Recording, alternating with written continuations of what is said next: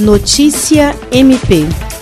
Moradora do loteamento Vila Maria, na capital, a senhora Luzia Gomes, de 65 anos, recebeu mantimentos, produtos de higiene pessoal, roupas e colchão da Ação Solidária SOS Acre, coordenada pelo Ministério Público do Estado do Acre. Ela chamou atenção em vídeo divulgado pelo projeto Amigos Solidários, de iniciativa do policial militar Derineudo Souza quando pescava em lago nas imediações do campus da Universidade Federal do Acre, UFAC, por ter perdido os bens durante a enchente do Igarapé São Francisco e não ter mais como prover as necessidades básicas.